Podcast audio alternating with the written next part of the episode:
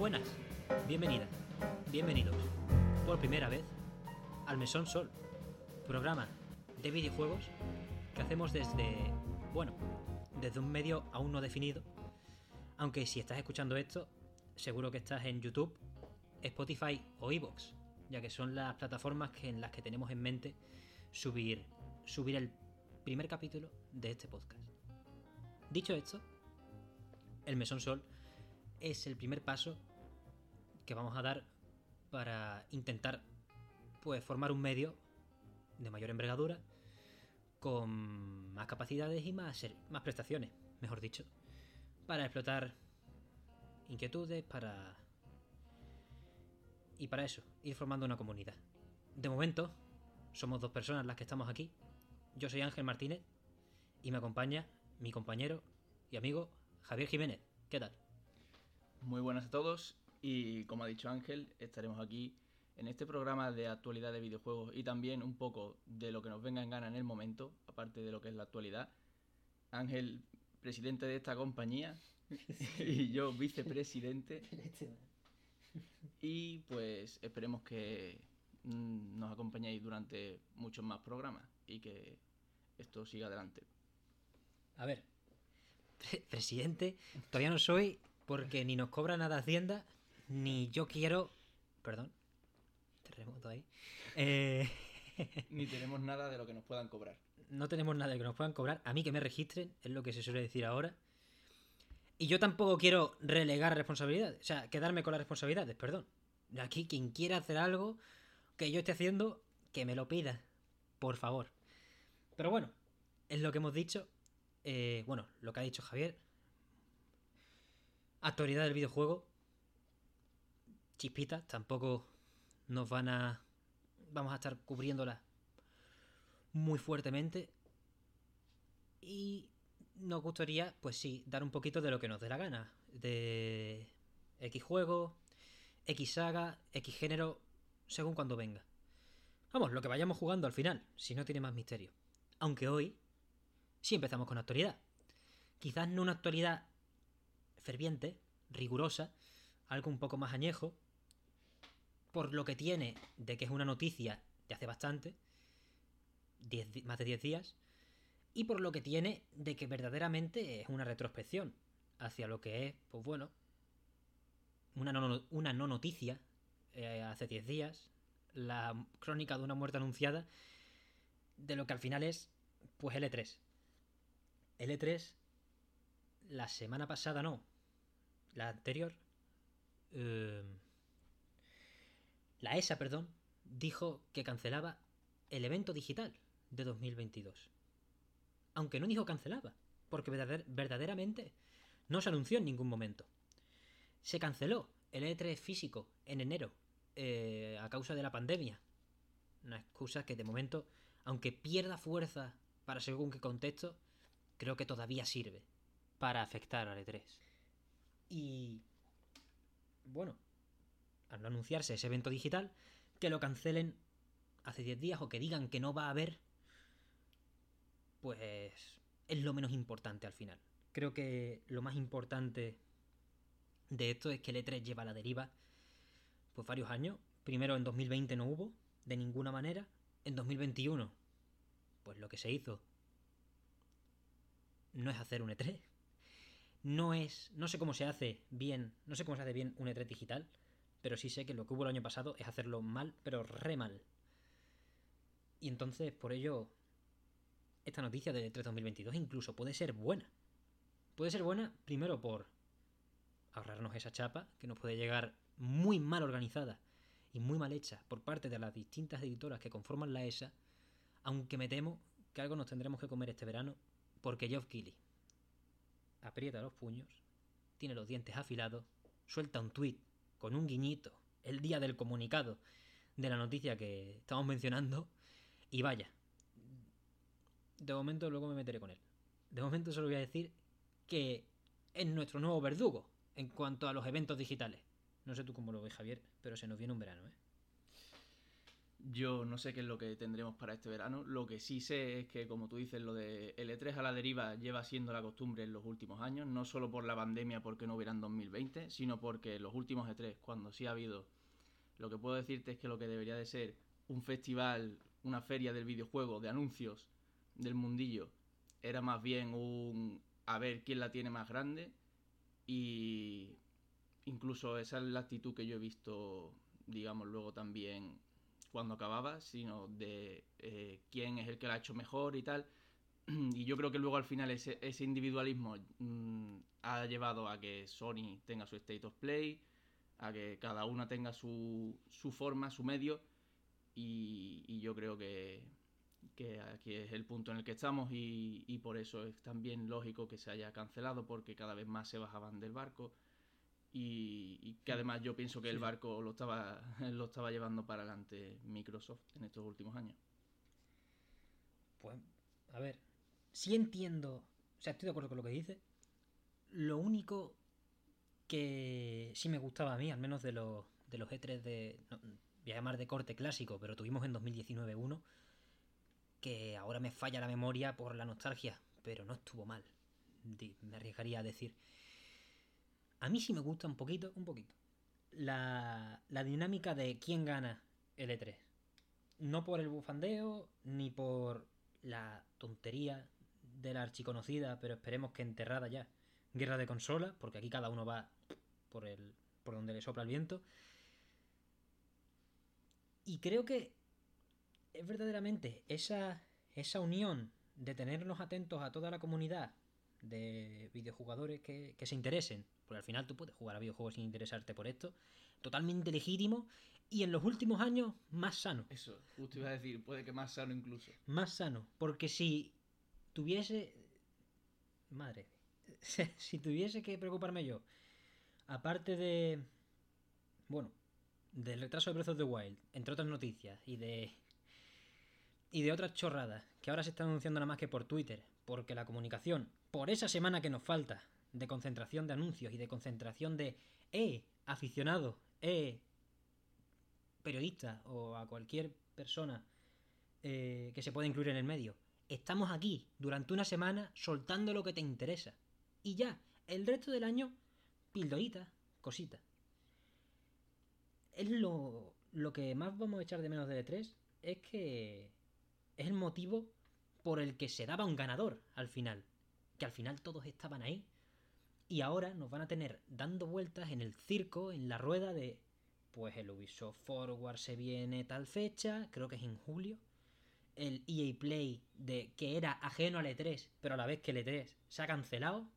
Que yo sepa, no se ha retrasado, sino que se ha cancelado. Han dicho que no va a haber.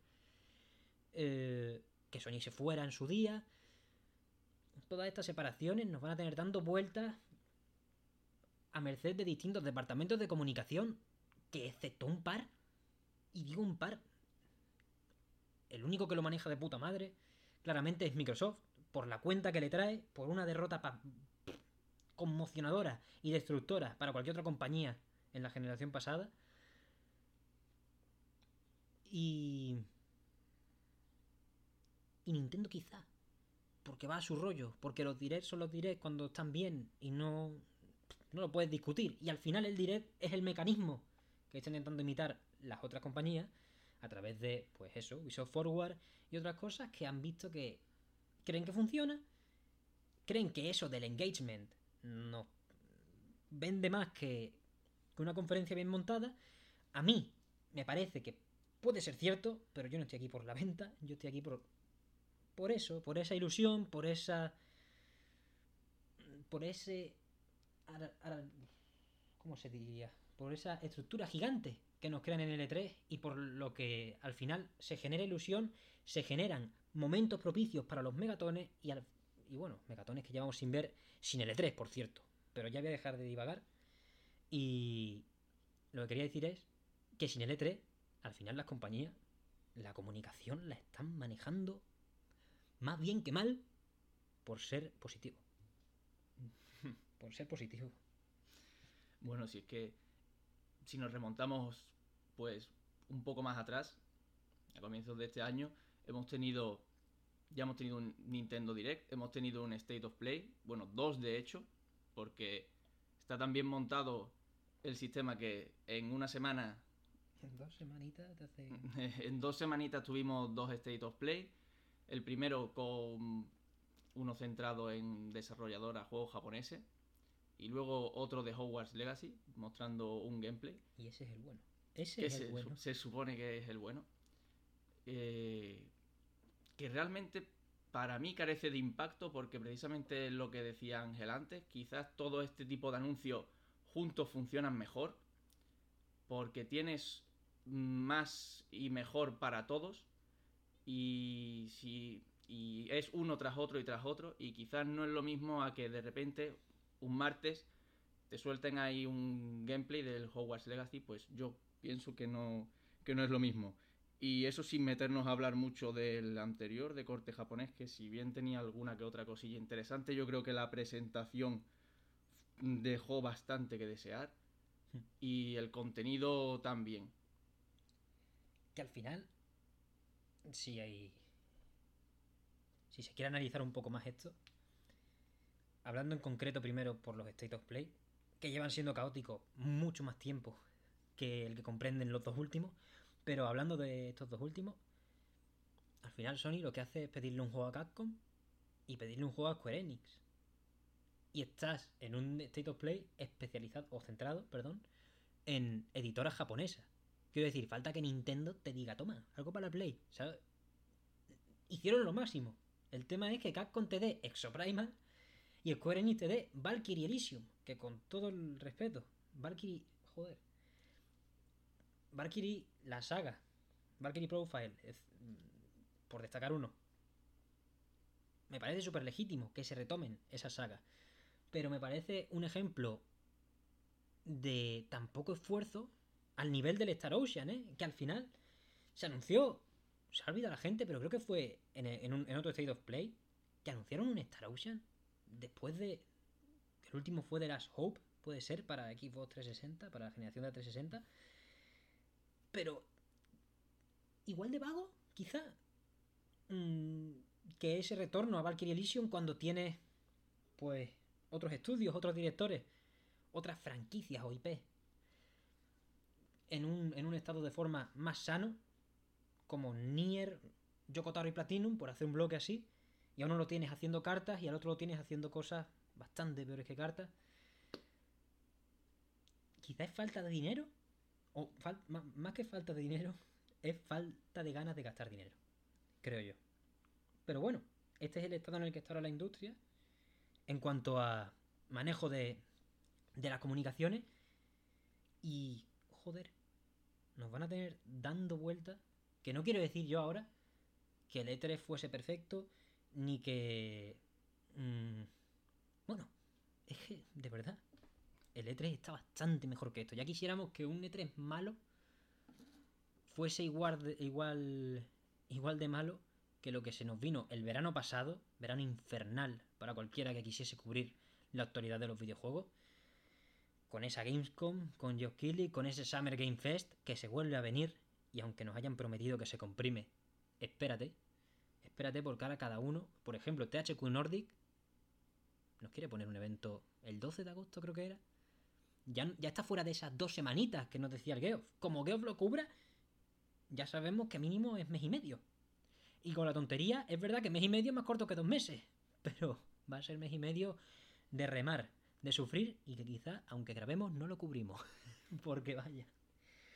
No sé tú cómo lo ves, pero Mm, Yo estoy de acuerdo contigo, pero en cuanto a lo que has dicho antes de si es falta de, de o, o de ganas de invertir dinero, yo creo que más bien es también de organización, porque no es lo mismo que tú te, o que, tú- que todas las desarrolladoras se pongan de acuerdo y en la misma semana te suelten lo más importante o lo mejor que tienen ese año, a que de repente te venga Sony o quien sea y te diga, oye, dame cualquier cosa que tengas porque tengo que hacer un state of play, tengo que meter aquí lo que sea, tengo que cubrir el tiempo, mm, Capcom, Square, mm, dadme lo que tengáis.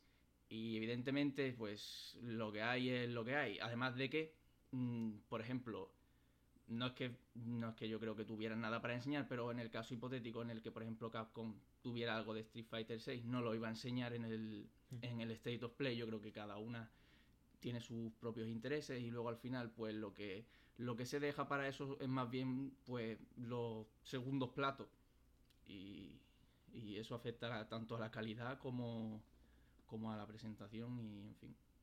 Es una pena. Una pena porque aunque Capcom y Square se, se estuviesen guardando las cartas en el hipotético caso, de Capcom me lo puedo creer, porque llevan muy buenos años, de Square me lo creo menos, y cada día pienso que cartas no hay al final, te van a decir que no hay Calipo y que te comas un Valkyrie, o un Forspoken, que parece el caballo ganador de este año, pero bajo mi punto de vista, veremos a ver, se verá todo lo tocho que queramos, pero esperemos que se juegue bien. Jugando desde los trailers. Los trailers me parecen caóticos, desacertados y que cada vez me quitan más ganas de jugar, sin tenerle yo ningún odio especial a la pobre chiquilla, que no me acuerdo el nombre del nombre de la actriz, pero la usan también bastante, la usaron durante bastante tiempo para el marketing, así que imagino que querrán que sea una cara muy visible. Pero es eso, cada uno se guarda las cartas, se las van guardando, se las van guardando y llevamos dos años de una dosificación de anuncio irrisoria que el Summer, el Summer Game Fest de Geoff Keighley el año pasado lo salvó el puto Elden Ring, que a ver, ¿quién le da a Geoff Keighley este año un anuncio de ese calibre para que yo me fume ese mes y medio de conferencias de media hora, una hora, dos horas? Hubo una que era de como de tres horas o de dos horas, que ahí perdí ya el norte. O sea, ahí yo no, obviamente no estábamos cubriendo nada, porque bienvenidos al episodio cero. Eh, pero yo lo estaba viendo como aficionado. Joder, me tumbé boca abajo en la silla. La tienes que ver de fondo y borracho. ya no borracho, pero en segundo plano, jugando al... ¿Cuál tenía yo? Estaba jugando a lo mejor... Al Hades, sí, al Hades. Me encaja que era, que era época de Hades. Pues jugando al Hades, con los cascos puestos en el Hades, no en la conferencia. Eso no es fiesta de los videojuegos, ni fiesta de verano de los videojuegos, ni como me lo quieras vender. Y por eso eh, es triste que al final la, o me parece triste eh, que al final las editoras elijan tener cada una su chiringuito, entre comillas, porque luego se juntan con cierta eh, con ciertas ferias, porque el E3 era demasiado foco y al final quien lo ganaba, entre muchísimas comillas, cada uno su opinión, por ejemplo, a mí el direct del año pasado de Nintendo me pareció bien. Otra cosa es que no nos dijesen que Breath of the Wild se iba para atrás. Pero bueno, em, que se dividan así y que lleven tan mal la comunicación, al final lo veo, no sé, ahora te, me interesa cómo lo ves tú, pero yo lo veo como que el E3 era la semanita en la que tú tenías que estar pendiente, en la que yo tenía que estar pendiente, en la que quizás alguien, pues yo qué sé, se mete en el, su sitio de confianza de noticias, hace dos scrolls y ya se ha informado. Que no te digo que ese no sea yo, ¿eh? No, si no pasa nada, si es que es algo bueno del E3, que tú tenías el resumen ahí ya puesto y tú ya sabías para todo el año los tres o cuatro temas principales de conversación, que lo sigue habiendo a día de hoy, pero ya el E3 no los dicta, o las compañías no se juntan para decirlo, para denominarlo en una semana. Ahora no quieren pues eso, con una especie de papilla, no rara, que antes nos daban, a lo mejor, mmm, antes nos daban todos los anuncios de una, nosotros acabábamos una semana como en una montaña rusa, mareado, de ver hasta las 5 de la mañana, hasta el PC Gaming Show te fumaba. El PC Gaming Show. La mejor conferencia. Pero... ¿Y ahora? Pues toma, una semana. Una semana, mira, no tenía nada, pero mira, soy Nintendo y te voy a poner un tweet de Mario Papeles. Buenísimo. Yo con Paper Mario no tengo ningún puñetero problema. Si este año me cae otro en la cabeza, que me caiga y que sean buenísimos y me lo fumo. El problema lo tengo con que tienes un Paper Mario y lo anuncias por un tweet. Joder. La semana que viene está vacía, mira, pues Xbox te va a hacer, eh, te va a repetir 50 veces lo guapo que está el Game Pass. Que me parece de lujo. Pero porque al final tienen que tapar que ha sido esta semana, ayer, mejor dicho, perdonad, se está grabando un 9 de abril. El 8 de abril se anunció por fin la segunda temporada de Halo Infinite, del online. Claro, te tienen que repetir todo el rato lo que tienen porque les ¿Cuántos falta. meses han sido? Bueno, pues si cuentas desde la beta, bendita, bendita beta, porque a mí me encantó jugar Halo Infinite un poquito antes, el online, eh, desde noviembre. De noviembre a mayo va a ser la segunda temporada. En abril nos ha llegado el tráiler. En fin, yo qué sé, Halo Infinite, quizá lo vemos en profundidad en otro momento, tiene sus problemas, tiene sus muchas virtudes y uno de sus problemas es que el online no lo han sabido manejar. ¿Puedes decir que lo bueno es que es gratis? Sí, pero bueno. Lo importante, a lo que quería llegar es que otra cosa, que te anuncian, te meten ahí un tweet por debajo. Quien se entere bien, quien no, que siga esperando.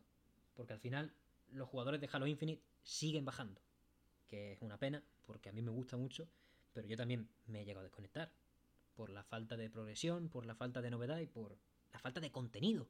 Que al final es que hace anteriores entregas, por no decir un año, porque ahora me bailan, eh, la forja estaba de base, el cooperativo estaba de base y muchas otras cosas, pero no me quiero encasillar en el Halo, perdón, porque tampoco es lo que venía a decir.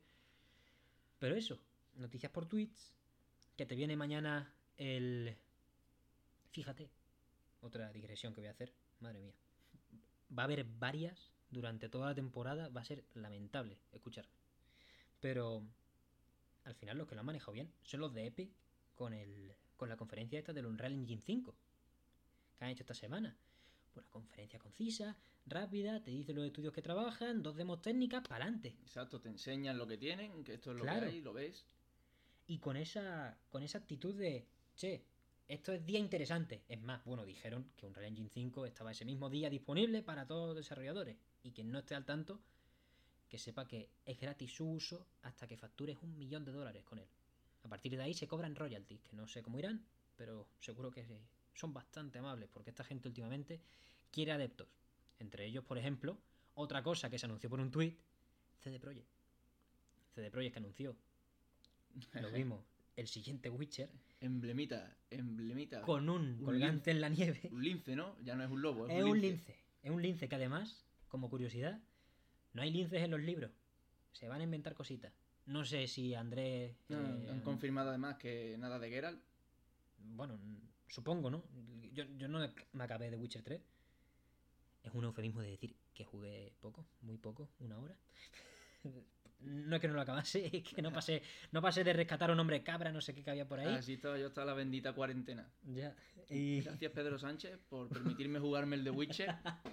85 horitas que le eché las dos semanas primeras de cuarentena y ahí lo dejé. Pero eso. Ahora, después de que por fin se lo pasase, ha anunciado una secuela. Sin Geralt, probablemente, por lo que pase en el 3 o lo que sea. Y con un. y con los linces, pero a través de un tweet. Y lo importante.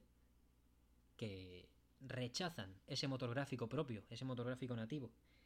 Eh, el Unreal Engine 5 pasará a ser el motor de The Witcher 4, que no lo han llamado 4. Que puede llamarse The Witcher 2. puntos, hmm, Skyrim. Ahí es a donde voy. Bueno, no, al, no al. Skyrim, no al Skyrim, sino que es que me suena que CD Projekt confirmó que ya, digamos, la saga de Geralt, o como lo hubieran llamado ellos, había llegado a su fin.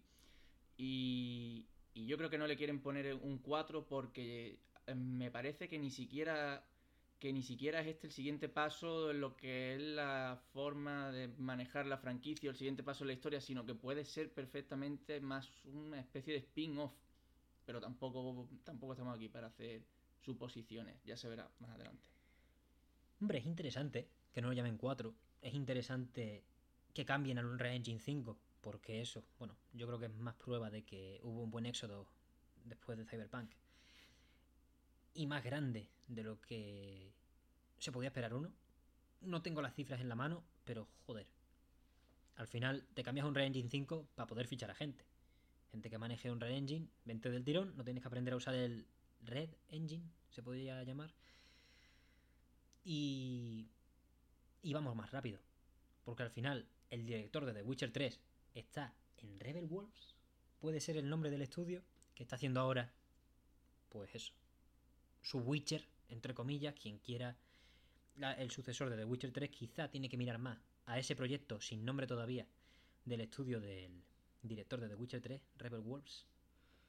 Que me gusta lo de lobito, ¿no? Se va, Mantenerlo- ah, se va el mantiene lobi- el lobo. se va el lobito, se revela un poco. Bueno, Claro, que se, se ha llevado el lobo. Ahora Ya. le ha quedado el lince a CD Projekt. ¿no? un poco sí, ¿no? Un poco. Se llevó hasta el merchant, se llevó los cogió por allí por la oficina y arrampló con esto y dice, esto Sí. es los bonuses que me faltan por cobrar, señor. Está bien. Habrá que tener el ojo en los dos, porque al final The Witcher, como se llame, se puede llamar Skyrim, se puede llamar de otra manera. Mm, seguro que es tocho, ¿eh? Yo no puedo dudar aquí ahora de los señores del Cyberpunk. Que aunque Cyberpunk saliese rana. por Es tocho. su- O sea, sí, sí. Cyberpunk, tocho lo que es tocho es. Otro- Sí, sí. Sus problemas son otros. Y visualmente, en un PC bueno, es que lo que me sorprende, de- sobre todo de que quiten el motor, lo puedo entender por la falta de plantilla, y creo que es lo único, el único motivo para entenderlo, porque verdaderamente rechazar quedarte con el nivel de calidad que te propone lo que tiene el Cyberpunk, es que en un PC cargado es una maldita locura. O sea, puede haber más bugs, puede haber habido más bugs.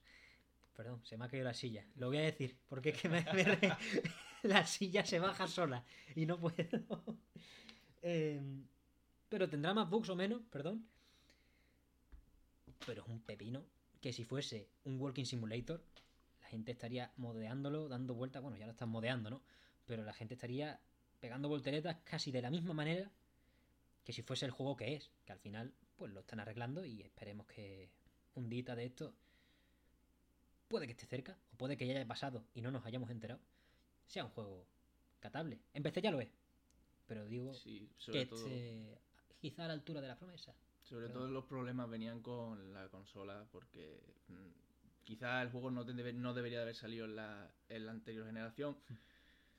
Lo hicieron porque ya lo habían prometido y, y al final eso yo, yo creo que esas versiones no las han arreglado, no han tenido cojones de arreglar eso porque el problema el problema era demasiado grande para, para arreglarlo por mucho que quitaras porque yo creo que creo que, que han quitado cosas en las, en las actualizaciones, no le ha llegado todo el contenido, ya han tenido que, que recortar cositas.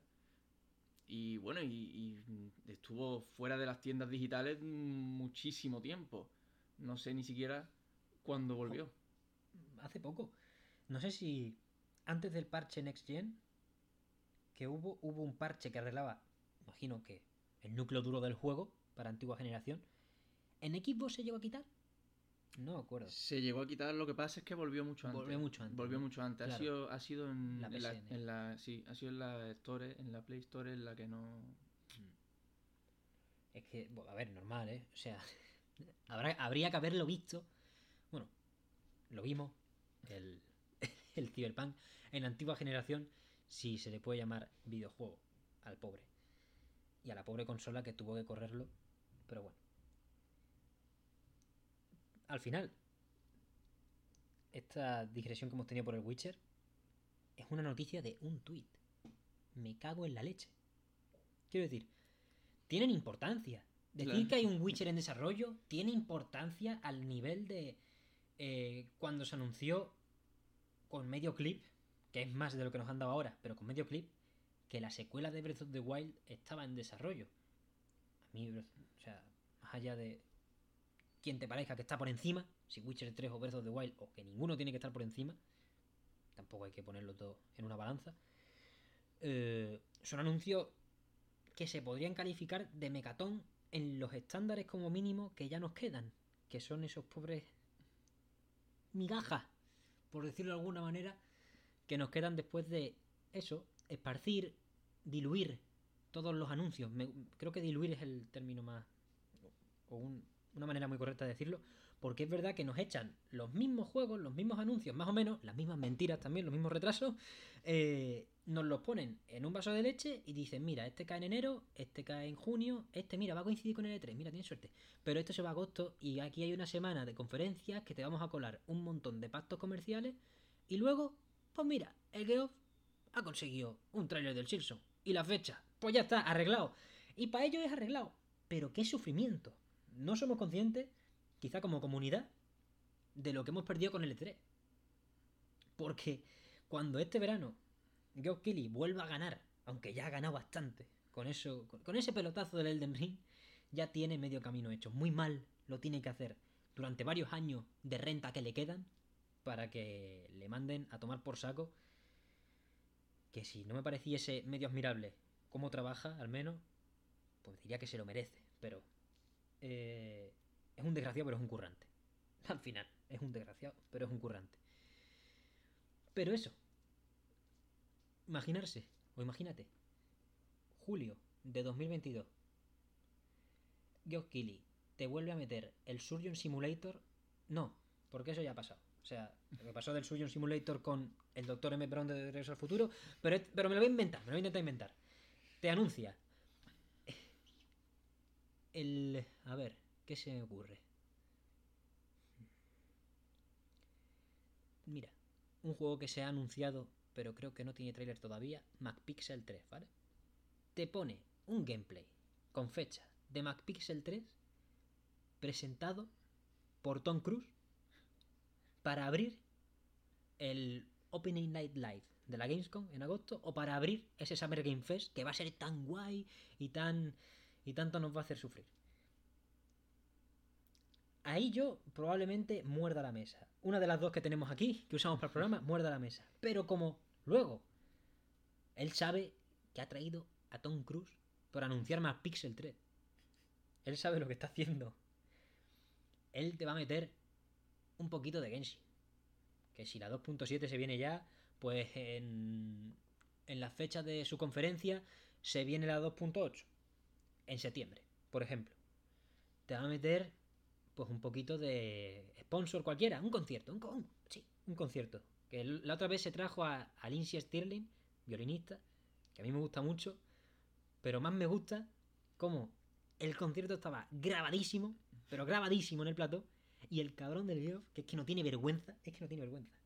Cuando acaba ya la grabación, hace así para el lado, mira hacia el lado como, eh, adiós, Lindsay, no sé qué. pero tío, por favor, un poco de seriedad, decir Como, como si yo digo ahora, como si os pongo un, yo qué sé, el tráiler del anime de Chainsaw Man y digo, eh, Tatsuki, eh, saludos, nos vemos, eh. La próxima ya damos la fecha, eh. Gracias, gracias. Por favor. Pero al final, el esperpento se perdonará en la red social, en el YouTube, en lo que sea. Y un poquito de Riot Games también, ¿no? Me por allí un, poquito, un poquito mucho, ¿no? Un poquito mucho. Temporada 2 de, de Arkane o algo así. Temporada, temporada 2 de Arkane. dos horitas aquí charlando de la temporada 2 de, de Arkane, ¿eh? que, que, tiene mucho de qué hablar, ¿no? Iba a decir eso, pero cuidado que no nos presenten. Me he alejado del micro, perdonad. Cuidado que no nos presenten el Project L. No, no. No, no. No, no, no, no vamos a abrir esa berenjena, Ángel, no. Berenjena. Eso sí que una, una berenjena es lo que nos va a meter Goskili en verano. Pero bueno, va a estar interesante todo esto, porque al final del todo, con la lengua fuera, después de ver por segunda vez, por algún motivo, a Tom Cruise pasar por detrás en plan, uy, uy, que me he equivocado, ¿no? Ah, qué, qué, qué, qué buena gente eres, que me has dicho por dónde es, en verdad. Y qué zapatillas llevas, ¿no? Traje y zapatillas, qué chavalesco, qué... ¿Qué tal, jóvenes? Eh, ¿Sabes? Eh, pues después de eso, llega y dice: Pues ha venido mi coleguita de Team Cherry, ha venido mi coleguita de. Bethesda, quizá. Es que dieron la fecha de Halo Infinite en un evento de Josh Keighley. En el Opening Night de la Gamescom. Creo. ¿La definitiva? ¿O la, la de antes no, de los no. dos retrasos? Buena, buena. Buena, ah, buena. Vale, vale. 8 of December 2021. Lo que hemos esperado, ¿eh? Pero bueno, llega eso y dice, che, que yo soy amigo de Todd Howard, ¡ping! Starfield, gameplay.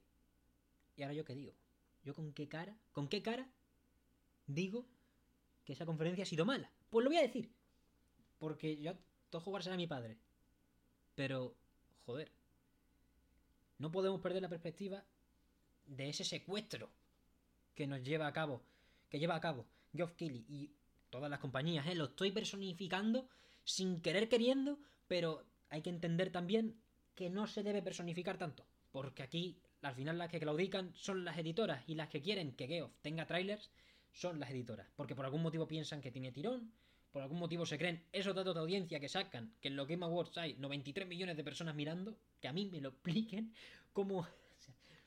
Pero bueno, vale, 93 millones, los que sean. Pero luego cuando ven, ¿cuánto venden tus juegos? Por Dios y por la Virgen, si es que no hay 93 millones. Pero eso es otro debate. Eso me gustaría hablarlo cuando nos peguen la bacala en verano. Lo de las audiencias. Y lo que no quiero, lo que quiero cerrar ya un poquito es eso, que nos tienen secuestrado. O sea, de verdad, un gameplay de Starfield de 5 minutos, de 2, de 3. El tráiler del Elden Ring fue bastante bueno y fue, fue larguito, pero no fueron más de 5 minutos en un show de 2 horas. Que creo ahora, ahora que lo pienso. Exacto, es que dos eso lo- ese, ese es el principal problema. Es que hasta qué punto justifican 5 minutos, 2 horas. Es que es espectacular. Porque en el E3 ha habido conferencias chapas, ¿eh? Ha habido conferencias de Sony en las que presentaban el Ghost of Tsushima con un nota tocando una flauta en el medio del, del plató. Vale, ha habido momentos mal. Pero también ha habido mucho momento bien. Y eso es lo que se está perdiendo. Precisamente los momentos chapas del E3 son los que cada dos por tres parece que por una obsesión enfermiza las compañías en sus respectivas conferencias copian y pegan. Y ahí es donde existe esa fricción en mi cabeza de que yo quiero fumarme esas dos horas. Bueno, no quiero, pero voy a fumarme esas dos horas.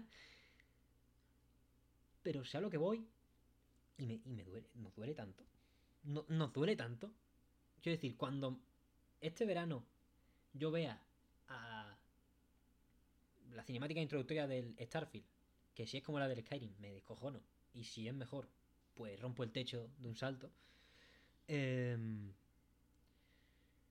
y me justifiquen que me tenía que comer dos horas y media de... eh, por cierto, antes hablado de MacPixel 3, MacPixel 3 no tiene ni culpa de nada. MacPixel 3 Ni es el Tom juego que Cruise toca. tampoco. Ni Ni Tom Cruise tampoco. ¿eh? Ni Tom Cruise tampoco. Pero hombre, Tom Cruise va a, co- va a cobrar va a cobrar un pico bueno, ¿eh? Por, por hablar de un juego que no sabe ni que existía hasta que le dijeron que se subiera al plato o grabase el vídeo. Porque si no recuerdo mal, el, lo- la primera vez que se ve al... No me acuerdo de actor, lo voy a llamar Doctor Emmett Brown todo el rato. Lo siento, Spielberg pone los nombres, no, no tu fecha de nacimiento ni tu DNI, los pone Spielberg. Em, creo que fue antes un vídeo, pero bueno, al final lo que importa es que nos la cuelan y que vamos a seguir, creo, en un círculo vicioso, pues comiendo de la mano de la única persona que ahora pega dos telefonazos y tiene mínimo, bueno, tres no, 50, pero tiene mínimo un pelotazo. También es verdad que en el, la Summer Game Fest, el Summer Game Fest, se anunció Metal Slug Tactics, que aviso a navegantes, me lo voy a meter por el culo en cuanto den una fecha espectacular. O sea, que vas a darle dinero a Arabia Saudí. Eso lo hablaremos luego, porque aquí, aquí se ha dado dinero a Arabia Saudí y yo todavía no. Lo haré. Pero todavía no. Debo decir que yo cuando, cuando hice mi inversión, yo no sabía dónde iba mi dinero. Yo no sabía dónde iba mi dinero. Son como. Bueno. Vamos a cerrar ya lo de. Lo del E3 quizás. Con esa reflexión. Bueno, reflexión. Ese hecho. De que nos van a tener. Nos tienen comiendo de su mano. Nos vamos a comer las horas que el Geoff, Ubisoft. Bueno, Ubisoft le van a dar por culo este año. Eh, con Solo permiso. este, ¿eh? solo este, ¿eh? que no es que le lleven dando ya. Bueno, el año pasado me fumé su Ubisoft Forward. Que no estuvo tan mal. Al final, es que es que es lo peor. Porque tú ves el Ubisoft Forward en junio. En un año de Noe 3. Donde tienes, bueno, de 3 digital. Que para hacerlo digital, pues mira. Te lo ahorras. Y lo enterramos ya. Llevo yo mi corona de flores y nos juntamos todos y lloramos. Porque para hacerlo digital, mejor que no. Pero después de ese 3 digital, que lo salvó Microsoft, por, lo salvaron los que estuvieron. Excepto, excepto Square Enix, por Dios y por la Virgen. Eh, pero lo salvaron un poco los que estuvieron por estar, porque se lo tomaron medio en serio. Sobre todo Microsoft se lo tomó muy en serio. Con Starfield, Forza Horizon 5 de la manga, tal. También Metroid 3 de la manga por parte de Nintendo. Square Enix ahí metió el Avengers, ¿no? Square Enix ahí metió Guardians of the Galaxy, Babylon's Fall. Por Y fin la- se nos la- reveló. Y la expansión de. No metió la de los de Black Panther, eso no fue ahí. Lo de Wakanda Sí. puede ser, puede ser que fuera. No, te- no me termino de acordar, porque Wakanda fue en verano. ¿Tú lo Wakanda? Wakanda fue en verano, Wakanda fue en agosto. En ahí, agosto. Pues entonces probablemente nos metieron Wakanda también. Lo que no nos metieron fue Spider-Man, un poquito más tarde. Pero. Eso. Es Babylon Fall, ¿eh? Lo he mencionado Bueno. y ya se me ha pegado. Nos enseñaron ya lo que era Babylon Fall y ahí casi ahí temblé mucho, ¿eh? Por el futuro de Platinum, ya que no sabíamos ni que Sol Cresta tenía fecha, ni lo que iba a ser, ni cómo se veía. Ya estoy un poco más tranquilo y no es el momento de hablar de Platinum, No, pero además está claro, que, está, no está claro que no es culpa de Platinum, está claro que todo lo que toque Square Enix se va a convertir en mierda como servicio. Punto y final. estoy de acuerdo, pero al mismo tiempo, joder. El otro día investigué, yo pensé que Babylon's Fall, bueno, investigué, no me enteré por... Me enteré. Eh, Babylon Fall, pensé que era un juego hecho por ese edificio que anunció Platinum en sus cuatro anuncios importantes, que al final no eran tan importantes. Me acabaron metiendo Sol Cresta como broma del Día de los Inocentes incluso. Pero bueno, el Platinum 4, que fueron Platinum 5 al final, incluían que iban a construir, iban a tener una oficina nueva en Tokio, construir no, iban a tener una nueva oficina en Tokio que se iba a dedicar más a Game as a Service o cositas así del palo, juegos como servicio y, y más online. Creo que, creo que no llegaron a especificar juego como servicio, no, no, no termino de acordarme. Pero lo importante es que yo pensé que ese estudio no tenía a nadie, tenía a chavalitos, a jóvenes, gente aprendiendo, que al final de Babylon Fall pues algo sacarán, ¿no? Como desarrollador. En lo interno, lo que haya de game dev ahí, algo habrá que hayas aprendido. A lo mejor mucho. Que se aprende más de los fracasos que de los éxitos, ¿no? Sí, pero al final, aunque sea por practicar, a lo mejor has conseguido mucho. Pero es que el director de Babylon Fall, agárrate, tú no lo sabes, Javier. Yo creo, no lo sé, en directo me voy a enterar. Es el director de Metal Gear Rising Revengeance. Pobre hombre. Kenji Saito. Kenji Saito. ¿Qué ha ocurrido ahí dentro? Se hemos pasado de Metal Gear Rising a Babylon Fall. Es verdad que falta mucha gente del resto del equipo de Metal Gear Rising. Takahisa Taura, no sé qué está haciendo ahora, pero tiene que estar haciendo una de las balas salvadoras de Platinum, o se está, o está haciendo las maletas. Oye, pues ahora que has dicho eso, ¿eh? ¿No tiene ya Babylon Fall colaboración con Nier Automata? Hombre, ¿Y quién, te dice. ¿Y quién te dice a ti que no, que no vamos a ver a. que no vamos a ver aquí a los mans de, de Metal Gear Rising ¿a quién, a con quién? sus espaditas? Ah, que una colaboración. Hombre, en el Babylon. Es que es Konami. Si no te, si no te lo compro. Pero Konami ahora mismo está en cefalograma plano en cuanto a Pero videojuegos. Konami, Konami, sí, bueno. Y, y, y- y te dicen que no. Tú les pides, oye, ¿me prestas? Pues no sé. Es que yo creo que le da, le, le da tanta vergüenza no sacar Metal Gear Rising 2 que si mencionas a Raiden en las oficinas de Konami te meten te meten en un patchelot. Te descuartizan y te meten en un patchelot para que luego lo manden a una recreativa perdida de la mano de Dios en la Japón rural y sea una historia de miedo que una pobre cría junto a su oso de peluche de, mm, de Doraemon de imitación salió un dedo de un varón caucásico de Europa. ¿Qué hacía aquí? Pero al final, que puede ser, ¿eh? Que Babylon Fall y sobre todo Square Enix se presta a todo. Y a lo que sí se presta siempre es a meter Nier Automata en cualquier juego. Todo lo que, pre- todo lo que piensen que va a ser dos ventas más para Babylon Fall, pues mira. Aunque sea solo porque a alguien se le vaya la cabeza, porque vea a Raiden y se le, y se le va la cabeza. O se vea 2B, Raiden. igual que vea 2B y se, Raiden. se le, se le va la cabeza o se le va otra cosa. Pero No lo sé. No lo sé, la verdad. Ya quién está al mando por ahí, por, por Villa Babylons. Espero que le vaya bien a todo el que esté jugando ese juego. Creo que, creo que eran 600 personas. De verdad espero que al menos, yo qué sé. Creo que, si, si no tengo mal, si no entendí mal, creo que es un platino bastante fácil. Y, pues, eso que te lleva. Quiero decir, yo me estoy sacando el platino de Sol Cresta, no puedo ir de guay. No puedo ir de guay. Ya lo siento, ¿eh? Puedo vacilar a Babylon Fall, ¿eh? ¿Qué pasa? No sé qué. No ha jugado Sol Cresta 600 personas. Bueno, probablemente, quizás 600 sí. Pero que estamos por ahí. Estamos por ahí en el mismo umbral si se midiesen los juegos por el número de jugadores. Eso sí, si tienes 50 euros, no te lo gastes en Babylon. Date un homenaje con Sol Cresta. ¡O no! O compra otra cosa mejor y espera que se rebajen los dos. Aunque Sol Cresta me encante y sea mi vida. Pero es muy duro que esté a un precio tan prohibitivo.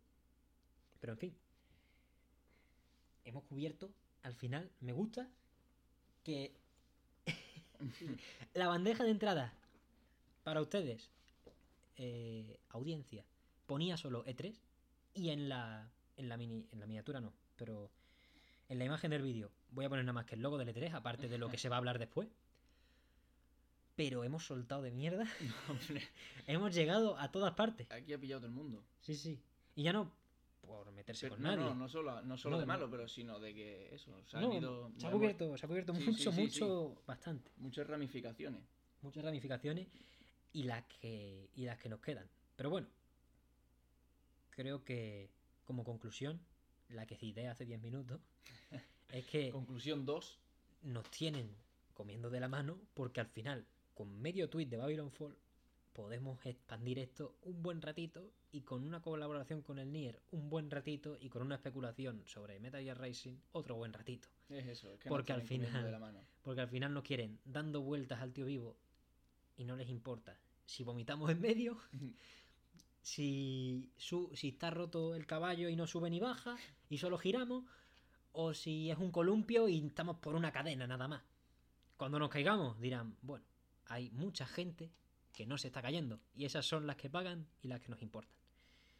En fin, de cara a un verano que va a ser duro, tenemos dos meses en los que hay lanzamientos y actualizaciones de muchos juegos que, bueno, pues llevan mucho tiempo en el, en el mercado y quizás están viendo sus secuelas ya cada vez más cerca. Uno de ellos es Street Fighter V, que bueno, tras un pequeño teaser anunciado vía una cuenta atrás, no voy a profundizar más acerca de la comunicación de las compañías de videojuegos y cómo nos toman por tontos y nos odian No, a la vez. Llevamos ya un rato hablando de esto, no sé cuánto tiempo, pero seguro que muchísimo rato. Hablaría más, ¿eh? Sí, sí. Pero creo que es buen momento, creo que lo hemos dejado en un buen sitio y es momento de hablar de Street Fighter V, actualización final, dos puntos, final final, dos puntos, Arcade Edition o Champion. Champion Edition. Champion, vamos ya, vamos. Actualización final de la Champions Edition, creo, o quizás de todas, ¿no? Que no, no creo que le hagan el feo al que compró la carátula. No, no, o sea, no lo, lo tendrá. juego. No, la actualización la tienes también. Ahora, otra cosa es que tenga 16 personajes. Bien. Pero eso, actualización final de Street Fighter V y aquí se va a encargar mi compañero, te encargas tú, Sí, de decirnos sí. qué pasa con Street Fighter V esta vez. Aquí estoy ya como pez en el agua, ¿no? Eh, bueno, es decir que yo Street Fighter V, eh, si no recuerdo mal, lo compré allá por 2017. Ujú. Llegué en la primera, en la primera temporada. Y estamos ya en 2022. Se han acabado ya todas las temporadas. Se ha anunciado oficialmente Street Fighter VI. Mm, No quiero entrar en ese tema, pero proba- probablemente, probablemente vaya para. Para. No, o sea, seguramente para el año que viene. Y probablemente yo creo que no va a ser para enero o febrero, como se piensan muchos, que quizás sea para segunda mitad del año. Bueno, hablaremos en verano, ¿eh? También de Street Fighter 6. También. Porque ya se dijo, después del teaser y tal, que en verano nos volvemos a ver. Y Dios sabe con qué. Quizás el Evo. Quizás otro evento. Y yo ya me. Yo qué sé, me, me desmayo. De seguro, seguramente será en el Evo. Esperemos que sea el Evo. Porque por una vez yo estoy interesado por el Evo. Lo he respetado muchos años, pero ahora estoy interesado. Así que esperemos que nos den un par de chispitas, un par de sorpresitas. Pero bueno, Street Fighter, Javier. ¿Qué pasa con Street Fighter 5? Bueno, pues ha dejado Capcom el regalito, ¿no? Ya está anunciado Street Fighter 6, pero para que se entretengan sus fans de mientras, pues tenemos la última actualización de Street Fighter 5, Champion Edition, bla, bla, bla. Eh, ¿Qué se diferencia esta actualización de lo que ha ido saliendo a lo largo de los años? Bueno, aparte ya no más personajes nuevos porque las temporadas ya han acabado, en teoría, y espero. Eh, pero lo que tenemos principalmente pues son cambios, como siempre, del balance competitivo del juego, pero también se han añadido eh, algunas cositas, algunos giritos, sobre todo con los V-Trigger y con las V-Skills y tal. Eh, los combos los han hecho mucho más abiertos, se pueden hacer muchas más locuras, yo creo que ya como forma de despedida también. No es que, no es que se hayan cargado el balance ni nada, sino que han dicho, bueno, vamos a dejaros que os desmelenéis un poco, por decirlo de alguna forma. Entonces se juega muy distinto con esta nueva actualización. El que, el que maneje, ¿no? Que al final son los que, los que quedan, supongo. De decir que, eh, a ver, yo a ese nivel no manejo, supongo que cada uno con su personaje podrá ver las cosas nuevas. De decir que luego tú te puedes meter y ver los vídeos de los combos nuevos y tal de los profesionales y seguro que aparecen unas cosas muy locas, pero así a nivel superficial Es verdad que puede que no se note, pero sí que se han abierto muchas posibilidades. Yo creo que se ha hecho mucho más flexible el juego para que, pues eso, para que se disfrute ya lo que queda hasta que salga, hasta que salga el siguiente. Y tanto es así que han metido algo totalmente inédito, por lo menos en Street Fighter V. Creo que en el 4 ya lo hicieron, cuando sacaron la, el. Ultra Street Fighter 4, que son unos filtros, dos concretamente. Eh, uno como para emular el estilo de píxeles, digamos así más como supongo Street Fighter 2 y tal, que más bien parece que lo estás viendo, has puesto un, papel cebolla en tu pantalla y estás mirándolo a, a 10 metros de distancia. Pero se le perdona porque luego han metido un filtro cel shading que la verdad le queda de forma mm, espectacular al juego y que si por lo que se mostró en el teaser de Street Fighter 6, que ya sabemos que va a ser algo con un tono bastante más realista y muy probablemente utilizando el Re-Engine, pues si no fuera por eso, mm, a mí me hubiera gustado que Capcom hubiera tirado por ahí, porque el- se ha visto que el cel shading le queda muy bien a Street Fighter y siendo solo un filtro, no me quiero ni imaginar cómo sería si hubiera estado pues hecho o implementado de cero. Interesante. Es interesante lo de lo del cel shading. Pre- pregunta, profe. Eh, ¿Se aplica a los personajes solo? Se aplica a los personajes, efectivamente. Está bien. Eh, por eso yo creo también que quizá, habiendo jugado poco a Street Fighter 5, em, quizá casa muy bien porque muchas habilidades, ¿no? Tienen ese efecto de la, una especie de tinta, el líquido este que a mí Es nunca, cierto. a mí nunca me ha casado. Yo no, he yo no he sido nunca muy Street Fighter y sé que es muy eh, firma de la casa, ¿no? Esa, ese efectillo pero siempre me parecía como que chocaba y quizá con el cel shading se ve más disfrutón, es más, uy, no hay un petróleo en mi cara, no me han tirado un calamar del Mario Kart 8 en, en la cara, se ve mejor, ¿tú lo notas mejor? Sí, yo lo noto mejor, sobre todo también porque aunque solo se aplica a los personajes, que es verdad que los escenarios los tienes igual, pero no desentona. No desentona porque yo Eso está bien. sinceramente pienso que Street Fighter V mm, en, en alguna fase estuvo muy seriamente planteado que fuera un estilo más así, más cel shading, más anime de lo que resultó ser, porque bueno, eh, sabemos que pasó por muchas fases en su desarrollo, que tuvo problemas, igual que los está teniendo Street Fighter VI, porque es muy difícil innovar y mantener al mismo tiempo, digamos, lo que te hace ser una de las sagas más importantes de la industria. La Y- más importante probablemente, aunque a mí me gusten más otros juegos de lucha.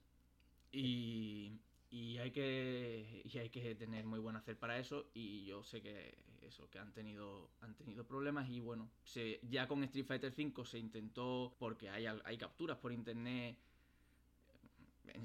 bastante os- mm, bastante no sé ni cómo describirlo incómodas de ver con un estilo más realista un Ryu contra Bison mm, que con el Unreal Engine Pero esas son del 6, esas capturas. Esas son del supuestamente. 5, esas son ah, del del 5, 5. del 5. Esas de- Ah, entonces sé. Es de antes de salir el, el- Bueno, no, salieron a la luz después de haber salido Street Fighter V, pero que en algún momento del desarrollo se estuvo viendo así. Y fue lo- en el último año, los últimos dos años, que se metió un lavado de cara tremendo en el apartado gráfico y terminó saliendo así, que es un estilo más, digamos, como de mm, plastilina, no de plastilina, pero sí da esa sensación como, yo qué sé, como las películas de Wallace y Gromit.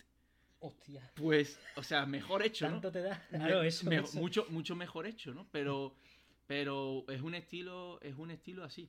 Y, y con el filtro de, de cel shading por encima, pues le hace, le hace muy, muy buen favor. Porque le- yo creo personalmente que les deja un mejor acabado Mm. a los personajes. Y, y ya digo que yo creo que lo han, como detallito final, lo han puesto aunque sea en forma de filtro. Y la verdad es que, está bastante bien, aunque Street Fighter 6 probablemente va a ir por un estilo completamente distinto. Tengo ganas de poder hablar más en profundidad, con más, con más conocimiento quizás, de Street Fighter 6, la verdad. Yo tengo esa teoría un poquito, ¿no? Fundamentada en pues, mi cabeza, nada más. O sea, de que ese filtro del shading, esas, esas prestaciones que están poniendo ahora, que es verdad que pueden encajar con un parche de despedida y adiós muy buena, quizás eso también un poquito tienen ese pequeño tinte. Yo no voy a arriesgarme tampoco a ser muy categórico, porque al final es tú el que entiende por aquí. Em, de globo sonda para ver, mira, si la gente se pone muy bien con el filtro del shading, pues quizás se lo metemos de manera más seria al 6 o se lo metemos igual y Santa Pascua o no se lo metemos porque ha sido horrible. No sé si puede ir por ahí de que al final Street Fighter 6 no sabemos cómo está a día de hoy. Probablemente esté para 2023, sea cuando sea. Mm, pero sí puede estar en ese momento de que pueda haber un clic, como en Street Fighter 5, como el que tú has mencionado, de que haya cambios. Y a lo mejor esta, esta pequeña actualización puede dar lugar a algunos de ellos, ya no solo por el filtro del shading, porque ya me has dicho que el pixel ya tal, como diría el presidente, ya, la otra ya tal. Em, pero también por ese ritmito, ese ritmito que le han metido, que sin entrar más técnicamente, pues dices que puede ser más disfrutón. He de decir que aquí, y como tú dices, es verdad que yo aquí me manejo mucho mejor, porque, a ver, la mayoría de mi tiempo lo dedico a este género, pero aún así Mm, creo que no se puede decir mucho. Yo también pensé que podía ser una especie de globo sonda, como tú dices, eh, aunque sea lo del filtro para el apartado visual, para meterlo, aunque sea de nuevo como un filtro, porque ya te digo, parece que va a ser el juego de base más realista. Pero luego, luego caí en la cuenta de que con el Ultra Street Fighter 4 también, también metieron estos detallitos. Y también metieron el Omega Mode y metieron muchas cosas con la última actualización de Street Fighter 4 y yo lo veo más bien como, como eso, como una forma de despedida. Más que para experimentar en el futuro lo veo como una forma de cerrar el juego por, por todo lo alto, de tener a la, a la gente contenta que se lo merecen porque además Street Fighter 5 es un juego que ha sido difícil de apoyar, sobre todo en sus primeros años, porque el juego salió, mmm, en fin, es que daría para otro programa hablar de Street Fighter 5 en sus inicios y no vamos a entrar por ahí. Pero, pero yo creo que es eso, es para el disfrute de, de los fans, de la gente y, y, y, simplemente eso. Mm, como globo sonda, quizás yo creo que se rumorea un poco o he oído por ahí a lo mejor ese estilo anime uh -huh. por un posible Street Fighter Alpha 4. Hostia. Pero yo no lo veo porque al ritmo que saca Capcom su, su juego y, y cómo está manejando los juegos de lucha y tal, mmm, lo veo muy rígido y esto es Street Fighter 4, luego el 5 y luego el 6 y además no están sacando otras IPs y, y no los veo yo sacando Street Fighter 6 y Street Fighter Alpha 4, no los veo yo teniendo dos juegos a la vez. Mm, lo cual indica mucho cómo ha cambiado el mercado porque Capcom hace 20 años te, tenía en el mercado al mismo tiempo cuatro juegos de lucha. Ya ves. Ya ves. Y ahora no y ahora no quieren ni tener dos. Entonces yo creo que a lo mejor a lo mejor Street Fighter Alpha 4 no lo descarto, pero quizás como juego entre el 6 y el 7. Digamos que después de Street Fighter 6, en, lo que, en vez de salir Street Fighter 7, pues saldría un supuesto Street Fighter Alpha 4. Pero, uh -huh. pero no, yo creo que Street Fighter 6 va por, por, otro, por otros lares, por otros sitios que, que solo Capcom que solo Capcom sabrá porque de momento lo único que tenemos es que está Ryu y que está Luke en el juego y tenemos la apariencia que, que tienen que tienen una apariencia bastante distinta a, a, la anterior iteración del juego así que el Ryu el Ryu un, el Ryu un cacharro de cojones macho me encanta, ¿eh? Me encanta. Sí, pues fíjate, la, la, lo que dio para hablar un teaser de 40 segundos en el que se ven dos personajes, que es que esto vuelve a encajar con lo de antes, es que te sacan las cosas, te sacan 40 segunditos Vamos, que no fue, no fue un tweet, no fue un, esto no fue un tweet, fue una cuenta atrás. Wow, ya ves tú, una cuenta atrás para 40 segunditos. Pero fíjate todo lo que da, todo lo que. Todo para lo que da de hablar, ¿no? Porque al final la especulación y tal, yo creo que incluso es que eso da más juego. Que cuanto menos enseñes, eh, da más juego. O sea que, en fin. Está bien. Está bien lo de, lo de la autorización. Lo de Street Fighter 6 ya lo iremos hablando. Veranito, en verano se volverá a hablar, sí. Es la única cosita que, que, me complace de este verano. Quiero decir, es lo único que espero así de. Venga, dímelo, cortita y al pie. Gameplay, Chun-Li dos patadas, Ken le han quitado los plátanos de la cabeza, cositas. Sí, sí. Esperemos. Pero. Eh, esperemos que no sea nada. Bueno, que hagan lo que quieran. Simplemente. Eh, estamos a la, con expectativas, por una vez, con un evento de. en los últimos años.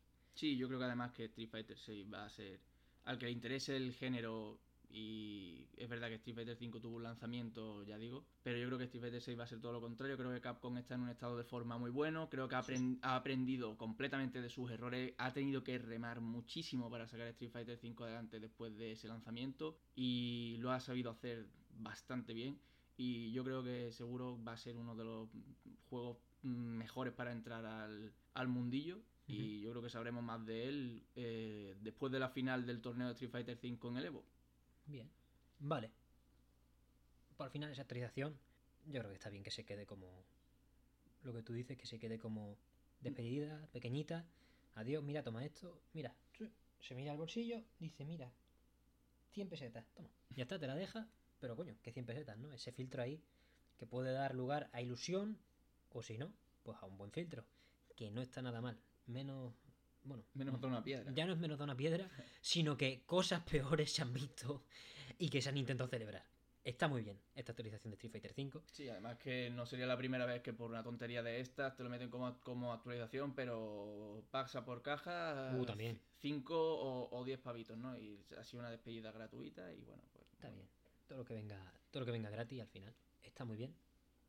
Eh, y bueno, al final es eso. Has dicho muy bien, me gusta lo que has dicho de, de el panorama de los juegos de lucha ahora, ¿no? De cómo Capcom ahora solo tiene un juego de lucha y y pasamos al siguiente, no me toque las narices, como Bandai Namco tiene dos.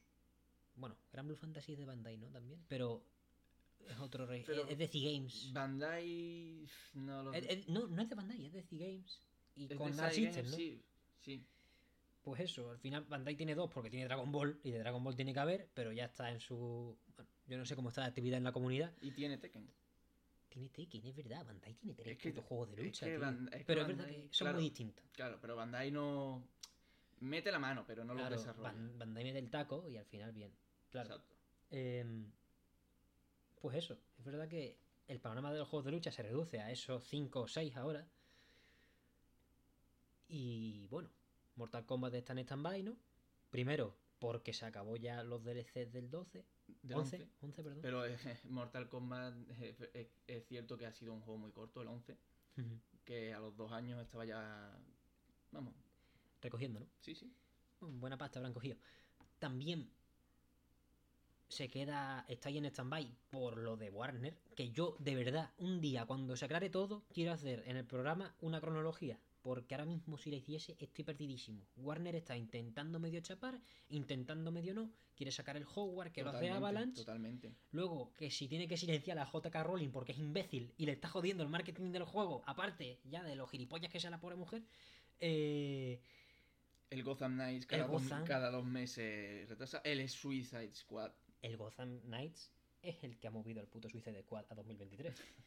Porque al final, si sale, si sale el Gotham Knights en 2023, lo compra Sí. Rita con el Suicide Squad en el Sí, mercado. A ver qué tal el Suicide Squad. Ya veremos. Pero eso, Warner tiene un lío que me gustaría, me gustaría un día hablar de ello. Y por eso Mortal Kombat está ahí.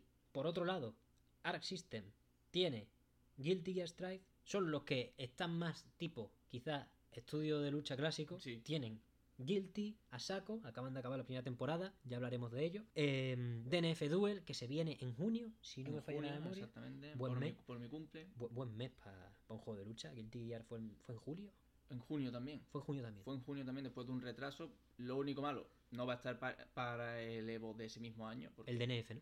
claro, eso. igual que el Guilty no estuvo para el, Bueno, para el año en el, en el que salió. Pero, pero eso, un buen juego la verdad es que sí. Está también su propia copa. Guilty Gear. O sea, Guilty Gear asiste, está haciendo su propia copa. La Sí, anunció. bueno, ver, y luego aparte tienes también más torneos. Red Bull tiene muchos Sí. torneos con juegos de Arc System y tal. Va a estar bien. Y eso, con Arxis haciendo Guilty, DNF y el Gran Blue se puede contar cómo lo siguen haciendo. Sigue teniendo DLC. Eh, de decir que mm, yo lo, lo, lo compré hace poco. El juego base, Pelay Mondao. Porque los DLCs del Gran Blue son prohibitivos y No, no, está fatal. está fatal. no hay, no hay ofertas, no hay packs interesantes, no hay, no hay nada por donde meter el diente.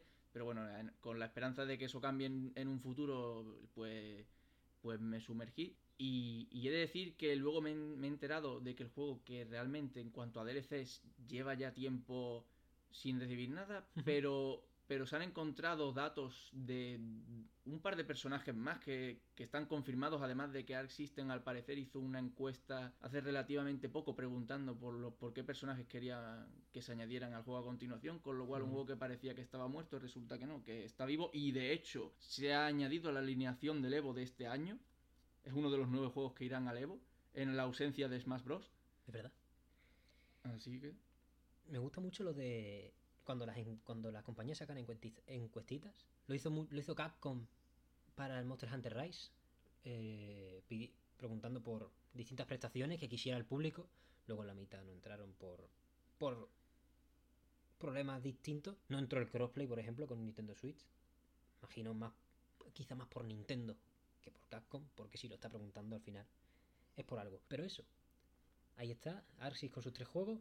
Bueno, 2 para 3, porque DNI dice calienta que sale. Eh, Capcom, Street Fighter 5 o mierda. Mortal Street Fighter 6 o mierda, perdón. Mortal Kombat. Ya veremos. Es más bueno, Bros. el 12, Mortal Kombat 12, ¿Cómo lo ves? supuestamente confirmado, No, hombre, sí, seguro. O sea, pero me refiero que eh, han estado colgando Twitter, no sé si fue Ed Boon o un trabajador de, de, de NetherRealm que subió una, una foto y así como, que, como quien no quiere la cosa, que en el escritorio tenía un icono Mortal Kombat 12, no sé qué, ¿sabes? Como de... O sea, que a lo mejor es un. Eh, se, la, se la apunta Josh Kelly. A lo mejor. ¿Quién sabe? Mm, No lo sé. Pero. si hay algún juego de lucha que se, anuncie, que se anuncie fuera del Evo, yo creo que es... Yo creo que es Mortal Kombat. Por eso. Por eso puede ser. Y teniendo eso, teniendo Smash Bros. ya habiendo acabado su ciclo de lanzamiento, Dios bendiga a Masahiro Sakurai y le tenga en su gloria. No porque haya muerto, sino porque se merece. Un, es que lo he dicho muy, muy esquela. Pero que Dios lo proteja y lo bendiga, esté haciendo lo que esté haciendo. Que hace poco habló de que estaba haciendo algo distinto a los videojuegos. Dios sabe qué. Si a mí me trae otro Kid Icarus, yo le, le doy un beso. Bueno, le debo ya un beso. No lo querrá recibir.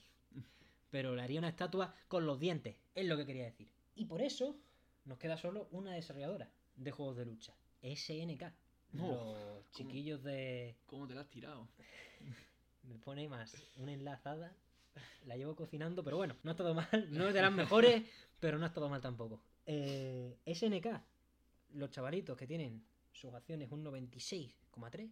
¿Puede ser? 96, yo, yo no he visto los decimales, 96% y qué más da. Y el, y lo- y el- y el resto que, que no la quería comprar por vergüenza. El resto las pillo yo ahora. Eh, estarán baratas. Pero eso, 96%, un poquito más de 96% es de Arabia Saudí. Pero eso, hoy poca importancia tiene porque hace poco, hace un mes. Si se me corrige, hace poco menos de un mes.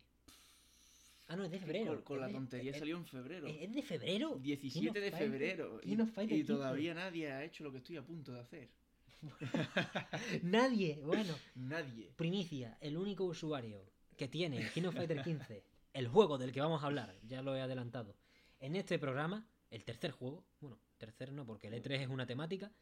em, No, en el E3 hemos hablado de, de, de de, varios unos, juegos. de unos pocos. Más Pixel 3, por favor, no me estoy metiendo contigo.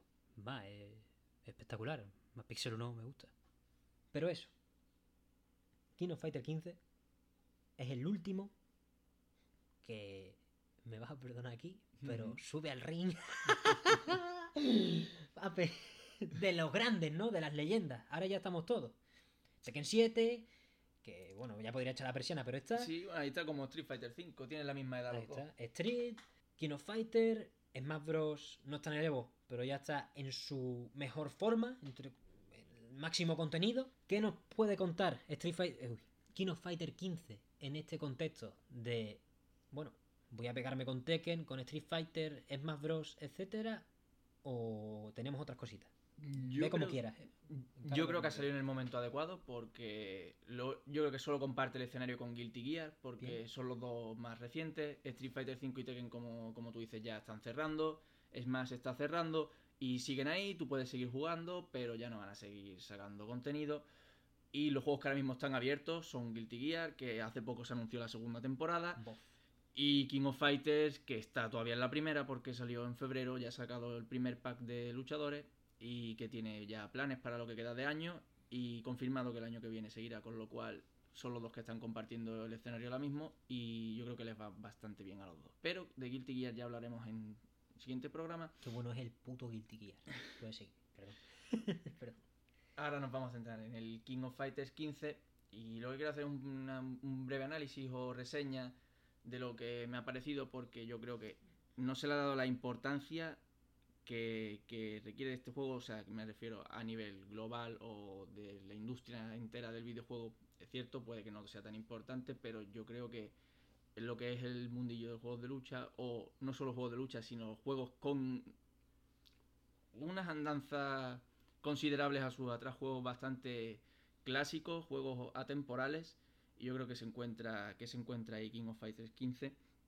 Y bueno, pues sin más dilación, quiero dar un me, poco mis interesa, impresiones. me interesan mucho tus impresiones. Así que, todo Ok. tuyo.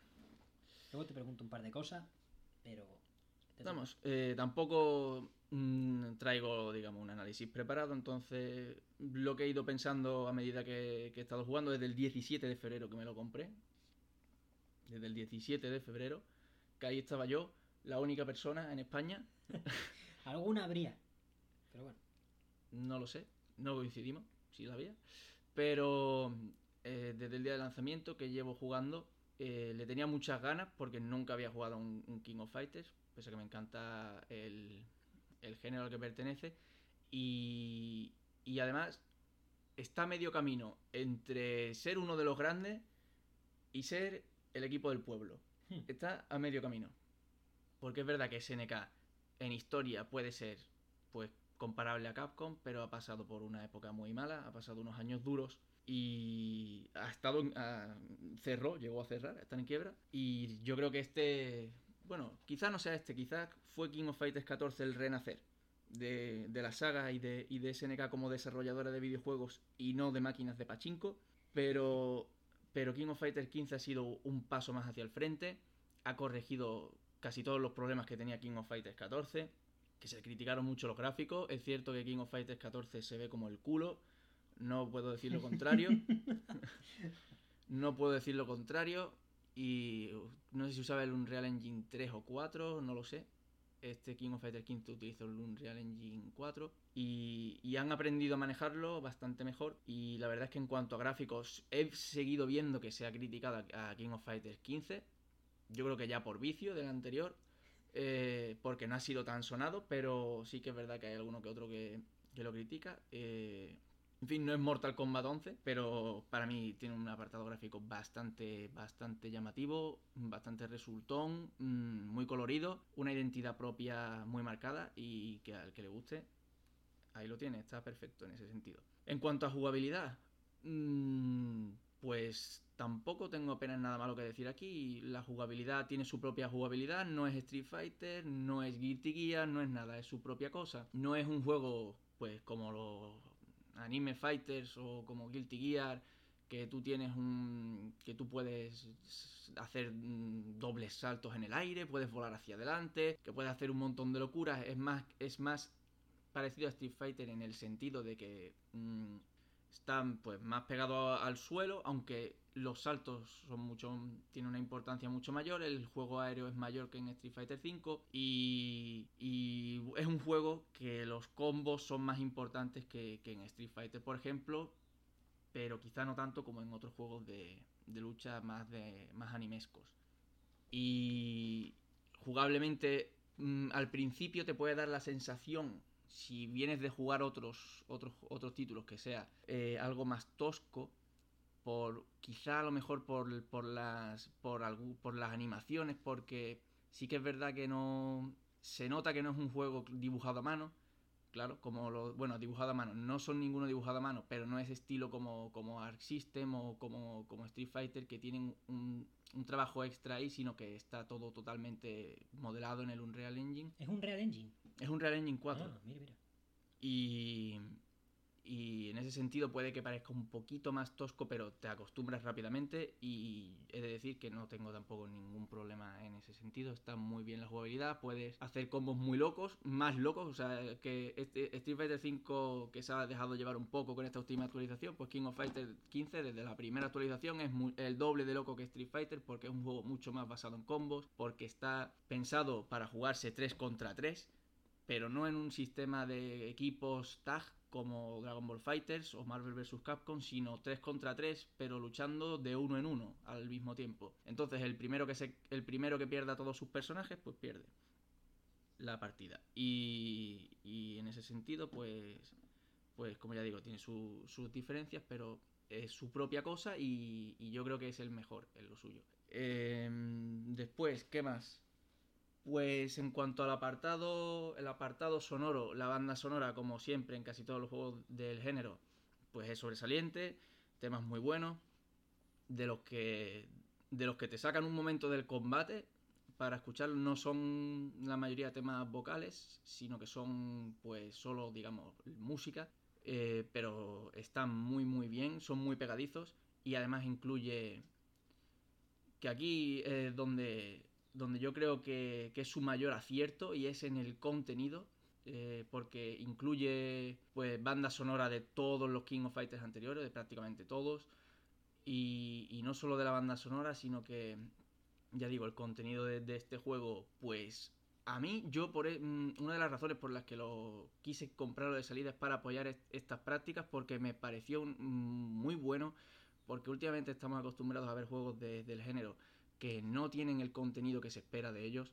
Esto no lo digo solo yo, lo dice pues cualquier persona que, sepa un, poquillo del, mundillo. Parecen juegos que los han sacado del arcade porque que antes era así, pero ya no, ya son juegos con su propio desarrollo independiente. Si sacan una versión arcade, de hecho suele ser porteada de las consolas y no al revés. Y, no me parece bien que, que, un juego mm, pues tenga un modo arcade o ni eso, como Street Fighter V cuando salió. Y, y para de contar, ¿sabes? Con, con ausencias de contenido pues bastante, bastante severa. Y King of Fighters, sin embargo, pues salió con un plantel de 39 personajes. Es verdad que son 3 contra 3, no es uno contra uno, entonces se puede que la exigencia sea mayor en ese sentido, no puedes tener mm, no puedes tener menos personajes que otros competidores, pero 39 es una cifra que incluso para ser 3 contra 3 es que es descomunal y más mm, teniendo en cuenta el trabajo que, que tienen.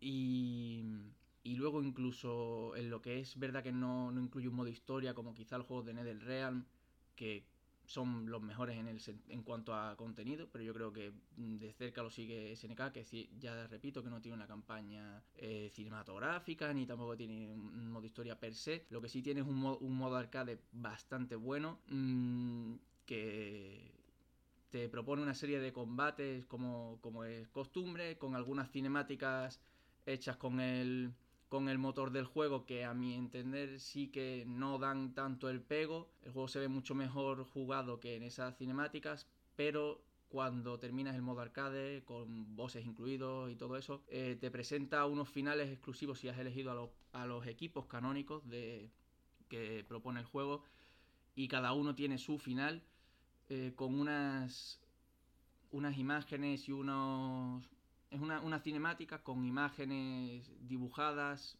mm, que a mi parecer están muy muy bien, que si bien es cierto que no tienen, no tienen actuación de, voz al completo, solo, solo digamos la parte final, porque cuando acaba esa cinemática viene otra en la que es un pequeño diálogo que sí, con esas imágenes anime que sí tiene que sí tiene diálogo, digamos, de voz. Una cosilla, Javier, para que lo entienda la gente. Sí. Equipos canónicos es.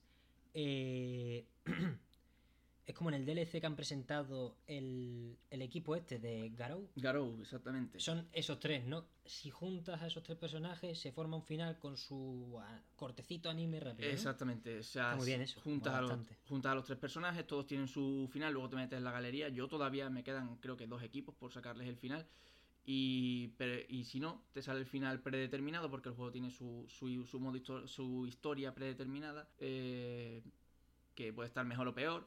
Eh, yo creo que no es de las mejores de ni siquiera de los King of Fighters, porque, en fin, bueno, no quiero tampoco entrar mucho en eso, pero se van a cosas que no le corresponden tanto a King of Fighters, a amenazas multiversales de la realidad y cosas que no van por ahí los tiros, pero, eh, pero luego los finales de cada equipo son cosas del día a día, es un poco la convivencia de ese equipo después de, después de lo que ha pasado y son pues eso, cosas del día a día, conversaciones que son bastante entretenidas a los fans de, del género del mundillo, si conoces a alguno de los personajes y terminas con su equipo, pues son cositas que le va a gustar mucho. Y, y sí, luego aparte de los equipos canónicos hay también finales secretos. Hay algunos finales secretos con que si juntas personajes que no son el equipo canónico, pero que tienen alguna relación, ah, mira.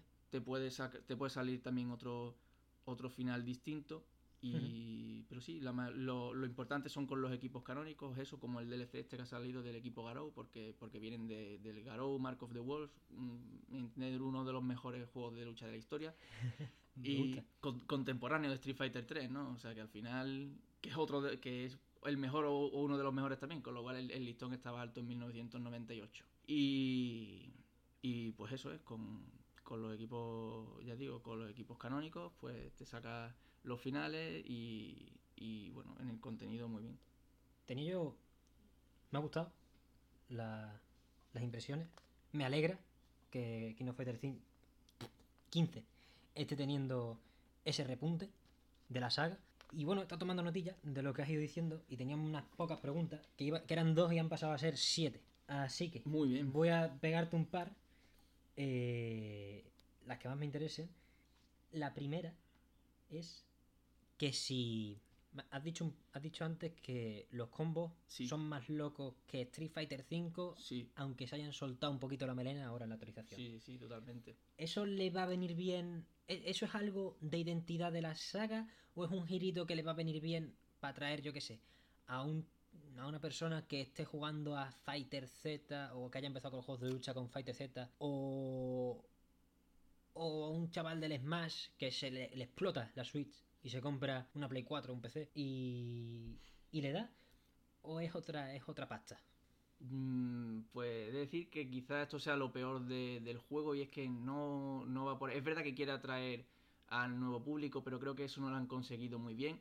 Yo me he metido como nuevo, ya digo, no había jugado ningún King of Fighter y se me ha hecho un poco duro el camino, no tanto por mi experiencia en otros juegos del género, pero una persona que eso juega al, Fighters porque, porque Dragon Ball o Smash y bueno, voy a dar mi siguiente paso, pues King of Fighters no es tu juego porque 15 porque pese a que tiene autocombos y tiene algunas cosillas que te pueden ayudar, el, es un juego de ejecución bastante difícil.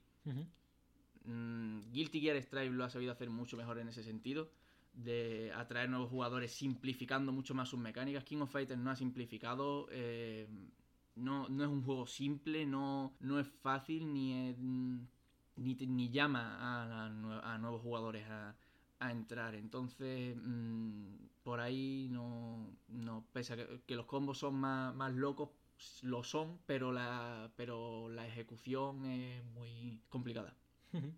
vale. Pues entonces, eh, es interesante, ¿no? Que hayan tomado esa decisión no así. Quiero decir, no voy a decir les honra ahora, no son, quiero decir, son una empresa, son SNK, quieren vender. Quieren vender y, no hay más. Pero me parece interesante que no hayan que no hayan querido abrirse del todo, aunque quizás eso, lo que tú mencionas de que se hayan intentado abrir pero no del todo y tal, al final ese punto medio no sepa tan bien como cerrarse o abrirse del todo. Exactamente. Te quería preguntar también eh, la identidad que has dicho antes que tiene King of Fighters, eh, por el estilo, por lo gráfico, por lo tal, aunque use un, motor gráfico genérico que, ya a estas alturas un Real Engine 4 tiene la suficiente versatilidad como para que no sea como el 3, que sí fue más escandaloso, eh, que fuese un, motor gráfico público. Eh, bueno, no público, no por, no por lo público, sino por los assets que usaban muchos estudios todo el rato lo mismo. Mm, pero eso, a lo que iba, la identidad se nota a través de esa dirección de arte o por cosas como que el menú, no, lo sé, te lo pregunto, que el menú es el típico del King of Fighter y cuando le pulsas a la A o a la X suena igual que sonaba hace 10 años y por eso ahí hay, peso de identidad o es por eh, una dirección de arte que ha acompañado o que ha compensado una falta de gráficos no más currados sino currados de una manera más canónica a día de hoy en la industria de los juegos de lucha Yo creo que la personalidad, en cuanto a lo primero, así lo de los menús, mm, mm, realmente no, porque los menús mm, no son, no tienen ningún guiño en ese sentido, ni son, son más bien genéricos en ese eh, los menús y la interfaz, la interfaz del juego es más bien algo más, más genérica, pero la personalidad le viene sobre todo por, por sus personajes y por sus escenarios. Bien. Por los personajes y por, y por los escenarios, que al final yo creo que, son la base, el núcleo y lo importante de, este tipo de juegos. Y le viene la personalidad por ahí porque pese a que es eso, es un Unreal Engine 4 y bueno, pues se nota que, que no es un, un juego o un motor hecho expresamente para, para el título, pero, pero le viene la personalidad por, los, por lo, lo que son los propios personajes, sus, sus movimientos. Está muy cuidado porque la mayoría conservan todos sus- sus especiales Su, sus voces y demás de, de los juegos anteriores. Y, y los escenarios están muy muy muy bien. Mm, son todos sitios bueno no son todos pero hay algunos sitios reconocibles de porque al final esto es algo que poca gente sabe o que muchos olvidan pero King of Fighters viene a ser como King of Fighters para SNK viene a ser como Smash para Nintendo. Eh, King of Fighters reúne a, a luchadores y personajes de, de títulos del género de juegos de SNK, pues como Art of Fighting, Fatal Fury e incluso juegos que no son del, del género como, como Psycho Soldiers o incluso podríamos ver en un futuro a lo mejor un, un- un hipotético equipo Metal Slug. Bof. O sea que eso es eso es un aspecto que tiene que tiene SNK y lo ha sabido hacer no no es Smash vale no es Smash pero sí tiene sí sí da ese aura sí da esa personalidad de de ser un- una fiesta De de, una, fi- una fiesta aquí los tenéis a vuestros personajes favoritos aquí los tenéis todos hemos cuidado mm, cada detalle y por eso también eh, está muy mucho más pensado para jugadores que ya conocen y jugadores que, que ya que ya son fans de la saga aunque se han intentado abrir al, al nuevo público pero pero por eso está mucho más enfocado a ellos Pues muy bien. El resto de preguntas creo que no tienen tanto valor, la verdad. Así que solo me queda decir, por alusiones, a quien se haya podido ofender, que imagino que... A quien se haya podido ofender. Voy a dejar de hurgar en la herida. Otro grande de los juegos de lucha que está aquí y el año pasado tuvo entrega a medias porque es una edición aparte, es Virtua Fighter de Sega. Virtua Fighter 5 pero ten en cuenta que no no fue un juego nuevo Ya, claro, quiero decir, está ahí, pero no como, como una Champion Edition del Street. ¿No? Se podría decir. No se olvida Virtua Fighter. Todavía tengo que averiguar cómo narices hacen esas animaciones y que me gusten tanto, cuando a mí no me gustan los juegos de lucha de, de suelo. Pero bueno, y por cierto, eh, Importante una cosa sí, que, sí. que- que no he dicho, eh, en el online, así un poquito por encima de- del online, tiene rollback, va, Nice. va de escándalo, eh, aparte como eh, va al nivel de, de Guilty Gear, es decir, es que literalmente no he tenido ni una partida mala, ni una, me metía con gente que a lo mejor tenía 130 de, de ping y a lo mejor a él le iba mal, no lo sé, si su internet era malo, yo tengo el- el- la, la Play con, con el cable Ethernet y, y todas me iban muy bien, da igual lo que, lo que tuviera el rival y ya digo, todas eh, perfecto en ese sentido, el rollback muy bien implementado al nivel del Guilty Gear Strive y, y- y ya digo, como son los dos últimos juegos, mm, creo que ya han, han marcado la, tendencia, lo han hecho los dos de escándalo y todo tiene que ser así, no se puede volver atrás. Qué bueno. Qué bueno que se haya, que hayan dado ese golpe en la mesa. Primero Guilty, que es verdad que seguro que costaría, pero que se quede ahí es necesario y si hay más Smash, yo quiero seguir en la, en la línea sectaria de que no va a haber más. Probablemente eso se acabe en cuanto Nintendo vea las vacas flacas, si El es que llegan algún día. El dinero manda. Pero si no hubiera ninguno más, si hubiera alguno más, perdón, y se rompiera esa teoría de que Masahiro dice que hasta aquí y es hasta aquí, ya están presionados a meterle rollback y a dejar de mearse en los servidores que van a- al Smash Bros. Porque yo tampoco soy un hardcoreta de esto, pero cada vez que te hace ilusión, a lo mejor porque has pillado una prueba del online, yo la pillé, por ejemplo, para jugar a The Cells, que había una prueba. Joder, qué bueno es The Cells. Em, qué bueno es The Cells. Pero mm, digo, venga, una partidita. Joder, mejor no, ¿eh? Pero mm, eso. Ahí están los juegos de lucha. Yo, que yo, van vengo, con el rollback, ¿eh? yo, yo vengo de Smash, de jugar a Smash Online en la Wii U. el Smash Bros. de Wii U Online. Oh, Dios. Y eso era infumable. Eso está bien. Eh, Es que, en fin, Nintendo siempre nos va a gustar, pero joder, métele. Los servidores los actualizaron hace poco a una nueva arquitectura. La anterior tenía 18 años de edad. No sé si fue en 2020 o 2021. Es que creo que Smash Bros. ni siquiera tenía Pero servidores vale. personalizados. No, los de Nintendo, a lo que dé. O sea, eh, si un día se cruza un nodo, te mete en el Splatoon por streaming. te mete.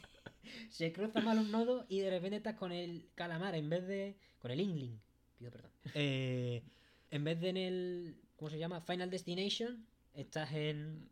Ahí, En el escenario en el del Splatoon 2. Splatoon y pintando, pintando. Estás ahí geometría. pasando la brocha, a gusto, con profundidad en vez de en 2D. En fin. Iba a hablar de una cosa más, pero creo que vamos a dejar aquí el programa de hoy. Voy a usar esa cosa como pequeño teaser, aunque... Voy a dejar... Yo, yo que sé qué ganas tengo yo de meterme con los juegos que voy a, de los que voy a hablar. Me gusta mucho el juego que- del que voy a hablar eh, la- en el próximo programa. Mother of Many, de Brainwash Gang Uh, gratis en itch.io. Quien quiera fumárselo, puede fumárselo de hoy a la semana que viene para estar preparado para el, para el siguiente episodio. No porque sea gratis solo esa semana, sino porque es gratis para siempre. Pepino Cósmico Mother of Many, hablaremos de él bastante. Voy a dar producto nacional. Producto nacional. Ya no producto nacional, Pepino Cósmico. Me arriesgo a decir. Pepino cósmico nacional. Una tortilla española, es el of Many. Una tortilla española. Impresionante. Me encanta. Em, y eso. Hasta aquí el programa de hoy, el primero. Esperemos que hayamos estado más o menos a la altura. Ahora me toca escucharlo a mí para editarlo, así que ya sacaré yo nuestras notas. Y tendré que editar alguna respiración alguna tos, no lo sé. Espero que no. Y espero que sean solo toses y respiraciones. Bueno, hasta aquí eso, de nuevo, me voy a repetir bastante. El programa de hoy. Em, nos vemos. ¿Cuándo subimos esto, Javier? Estamos a sábado, se Mm. está grabando un sábado. Lo tengo que editar, hoy no lo puedo editar. Eh, propongo martes. Bajo la promesa de reunirnos antes del martes para el capítulo 2. Me explico. Martes, episodio 0 de Mesón Sol. Episodio 1 de Mesón Sol. Se sube el domingo. Engagement. Engagement. La gente comprometida, como cuando te dan la primera entrega por un euro y la siguiente por 5. Sí, En una colección de sí, mierda. colección de, Pues del ahí. país. pues, La siguiente, más cerca. No una semana, tendréis que esperar cinco días. Seis días. Un día te hemos quitado, ya ves. Eh, ya me, ojalá me quitase un día de sufrimiento el Summer Game Fest y dure, dure menos. Por cada minuto que rasquemos, más felices seremos. Pero bueno, gracias por escucharnos. Gracias por ayudarnos a mejorar en futuras entregas, porque ahora no tenemos feedback ninguno, pero seguro que vuestra opinión es de, la- de lo más valioso que podremos recoger. Si nos queréis apoyar, esto es una cosa que hemos abierto de manera súper provisional, Omega Underground, pero no descuidada.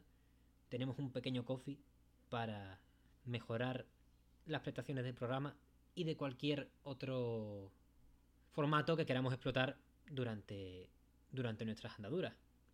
Junto al Mesón Sol y el medio que tengamos que anunciar o no. Ya veremos cuándo se producen esos anuncios, cuándo se produce una propuesta más en firme. Nosotros estamos con toda la carne al asador que nos permite el tener una vida universitaria de mierda. Eh, así de sencillo.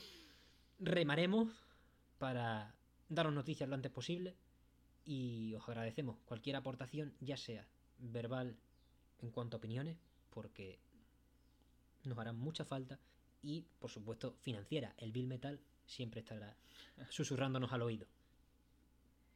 Nada más que hacer hoy. Solo me queda darle las gracias a Javier por el programa de hoy. Creo que hemos estado bien. Voy a decirlo ya. Y quien opine que no, por favor que nos lo diga. Muchas gracias a todos y nos vemos. Hasta luego. Dale, maestro.